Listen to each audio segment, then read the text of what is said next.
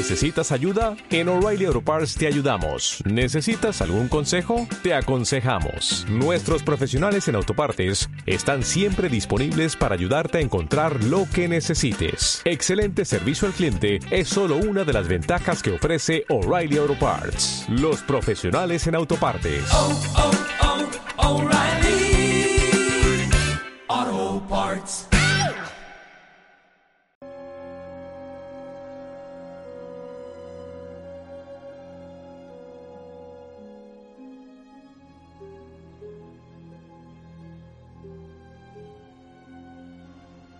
La casa maldita de Howard Phillips Lovecraft.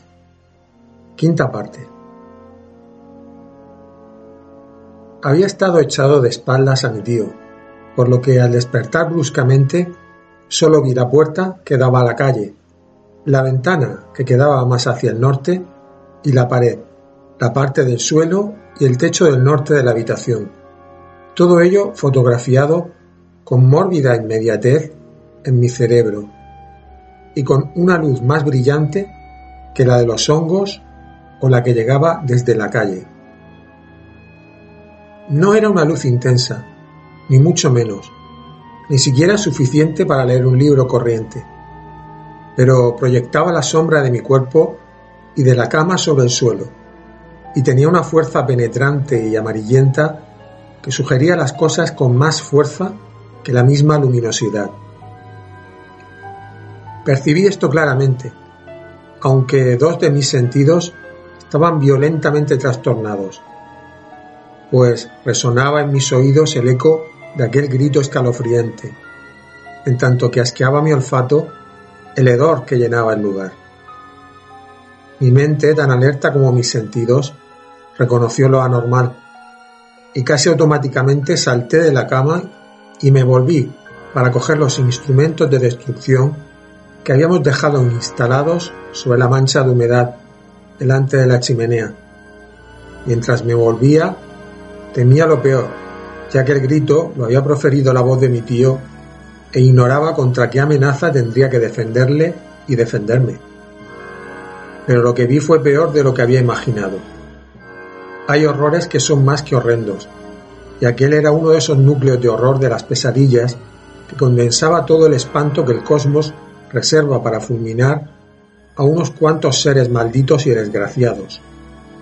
De la tierra apestada por los hongos brotaba una luz vaporosa, amarillenta, malsana y cadavérica, que se elevaba hasta tomar una vaga forma gigantesca de incierta silueta humana, mitad hombre y mitad monstruo, a través de la cual pude ver la campana y el hogar de la chimenea que quedaban detrás. Era todo ojos, lupinos y burlones, y la rugosa cabeza como de insecto se desvanecía en lo alto en una tenue neblina que se enroscaba horriblemente y acababa por desaparecer por la chimenea. Digo que vi aquello, pero solo he conseguido rastrear su abominable tentativa de forma a través del recuerdo consciente. Entonces no tuvo para mí sino el aspecto de una nube en aparente ebullición, ligeramente fosforescente, de repugnante fungosidad, que rodeaba y disolvía en horrible plasticidad, en el cual se concentraba mi atención. Ese objeto era el venerado el hijo Whipple, que con el rostro ennegrecido y las facciones desfiguradas me miraba descaradamente y murmuraba palabras incomprensibles en tanto que procuraba alcanzarme unas garras goteantes para despedazarme con la furia que aquel horror le había inculcado. Tan solo la rutina me salvó de la locura. Me había preparado para el momento decisivo y este entrenamiento ciego fue lo que me ayudó. Comprendiendo que aquel burbujeante maleficio no era de sustancia vulnerable para la fuerza física o la química, hice caso omiso del lanzallamas que estaba a mi izquierda. Conecté la corriente de la válvula catódica y la enfoqué hacia aquella escena blasfema, lanzando contra ella las más potentes radiaciones de éter que el artificio humano puede extraer del espacio y las corrientes de la naturaleza. Se produjo una neblina azulada y un frenético chisporroteo. y la fosforescencia amarillenta perdió luminosidad. Pero me di cuenta de que la pérdida de luz era solamente efecto del contraste y que las ondas del aparato eran absolutamente ineficaces. Entonces, en medio de aquel demoníaco espectáculo, vi un nuevo horror que me lanzó vacilante y tembloroso hacia la puerta no cerrada con llave, que se abría a la calle tranquila, sin cuidarme de los anómalos horrores que desataba sobre el mundo, ni lo que los hombres pudieran pensar y juzgar de mi conducta. En aquella mezcla de penumbra azulada y amarillenta, la silueta de mi tío había comenzado una nauseabunda licuefacción cuya esencia resulta imposible de describir, en el curso de la cual se producían en su rostro unos cambios de identidad que sólo la locura puede concebir. Era simultáneamente un demonio y una multitud, un matadero y una procesión. Iluminada por aquella luz híbrida e incierta, la cara de gelatina se transmutaba y adquiría una docena, una veintena, un centenar de aspectos. Y con una mueca fue cayendo al suelo coronando un cuerpo que se derretía como si fuera de sebo y presentando en caricatura las facciones de legiones de seres que eran y no eran desconocidos. Vi las facciones de la estirpe de los Harris, varones y mujeres, adultos y niños, y otros rostros viejos y jóvenes, vastos y refinados, familiares y desconocidos. Durante un segundo apareció una imitación envilecida de una miniatura de la pobre Robbie Harris que había visto en el museo de la escuela de dibujo. Y otra vez me pareció ver la huesuda imagen de Mercy Dexter, tal como la recordaba en un cuadro que había en la casa de Carrington Harris. Aquello sobrepasaba en horror todo lo imaginable. Hacia el final, cuando una extraña mezcla de facciones de sirvientes y niños pequeños titilaba cerca del suelo sobre el que prosperaban los hongos, tuve la impresión que los distintos rostros luchaban entre sí y procuraban formar unos rasgos semejantes a los del bondadoso rostro de mi tío. Me gusta pensar que él existió en aquel momento y que trató de decirme adiós. Creo que de mi seca garganta salió un gemido de despedida en el momento en que salía, tropezando a la calle. Un hilillo de grasa me siguió por la puerta hasta la acera empapada por la lluvia. El resto es sombrío y monstruoso. En la calle mojada no había nadie, y no había en todo el mundo una sola persona con la cual me hubiera atrevido a hablar. Anduve sin rumbo, pasé por College Hill y ante el Ateneo, bajé por Hopkins Street y crucé el puente que lleva a la parte más animada de la ciudad, en donde los elevados edificios parecían protegerme, como las cosas materiales modernas protegen al mundo contra los antiguos y maléficos prodigios. Luego, la aurora gris rompió húmedamente por el este, recortando la silueta de la loma arcaica y los venerables campanarios que sobre ella se alzaban, atrayéndome al lugar en donde mi terrible tarea estaba sin acabar. Finalmente, mojado, sin sombrero, ofuscado por la luminosidad de la mañana, entré por la puerta tremenda de Benefit Street que había dejado entreabierta y que todavía se mecía misteriosamente a la vista de la gente madrugadora con la que no me atrevía a hablar. Había desaparecido la grasa, pues el mohoso suelo era poroso, y delante de la chimenea no quedaba vestigio de la gigantesca forma de salitre doblada sobre sí misma. Vi la cama, las sillas, los instrumentos, mi sombrero abandonado y el de paja amarillenta de mi tío. Me dominaba la incertidumbre y apenas podía recordar lo que era sueño y lo que era realidad. Luego, poco a poco, fui recobrando el sentido y supe que había presenciado cosas más espantosas que las que había soñado.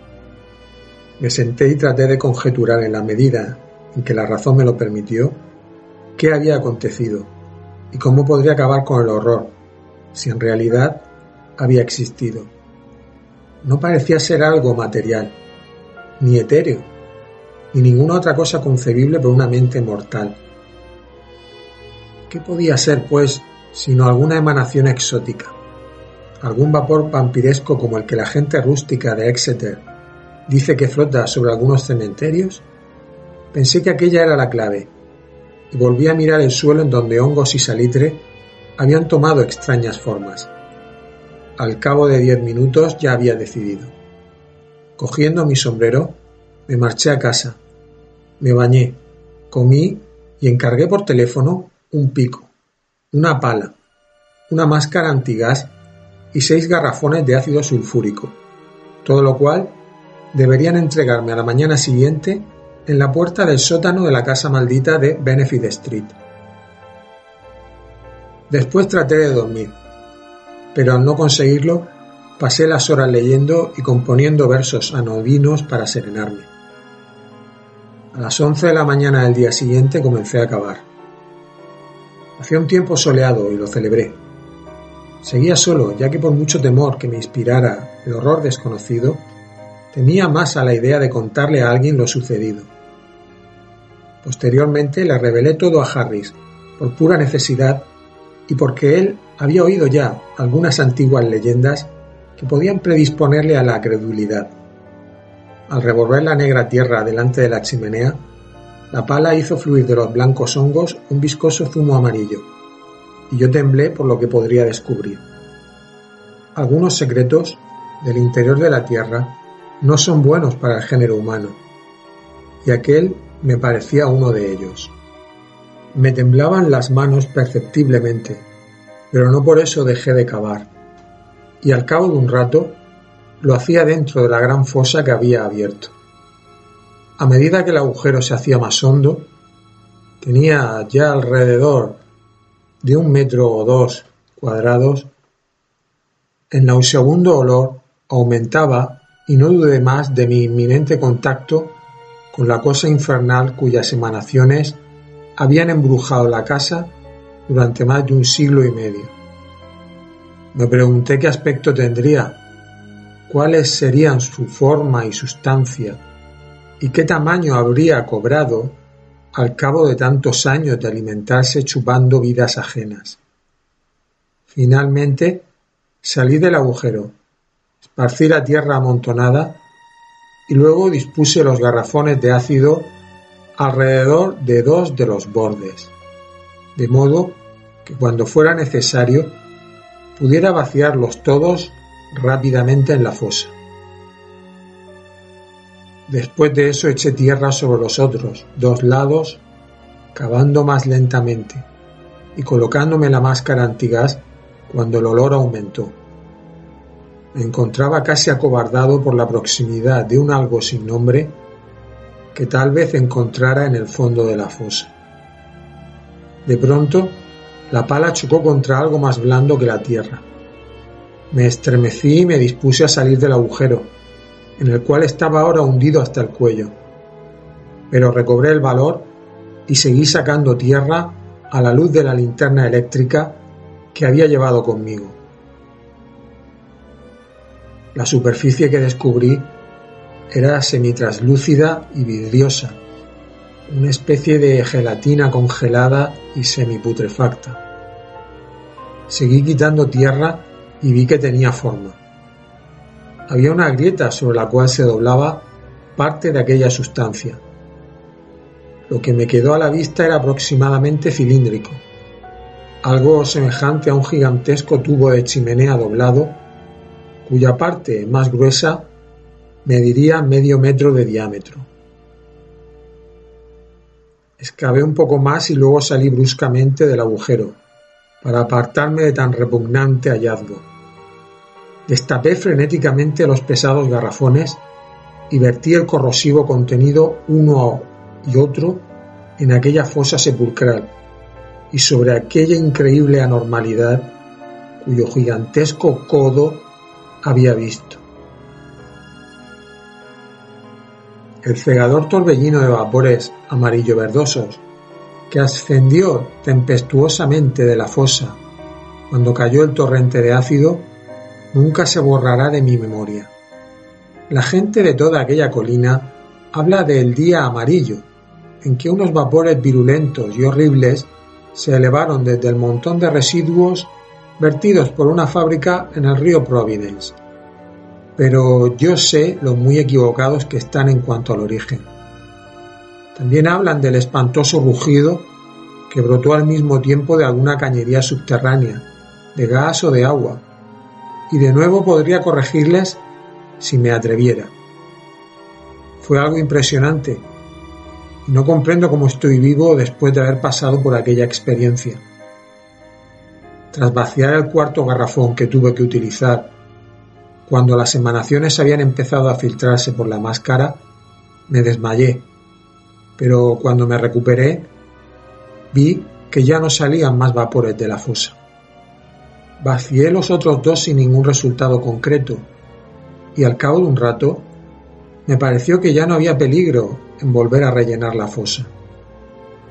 Cuando terminé mi tarea, empezaba a anochecer, pero el miedo había desaparecido del lugar. La humedad era menos fétida, los extraños hongos se habían marchitado, convirtiéndose en un polvo grisáceo que se esparcía como ceniza por el suelo. Uno de los terrores más ocultos de la tierra había desaparecido para siempre, y si hay infierno, al fin había ido a parar a él el alma diabólica de un ser maldito. Cuando apisoné la última paletada de tierra mohosa, derramé la primera lágrima de las muchas que he vertido en sincero homenaje a la memoria de mi querido tío. A la primavera siguiente ya no brotó una hierba pálida, ni creció cizaña de desconocida especie en el jardín escalonado de la casa maldita. Y poco después, Carrington Harris alquiló su propiedad.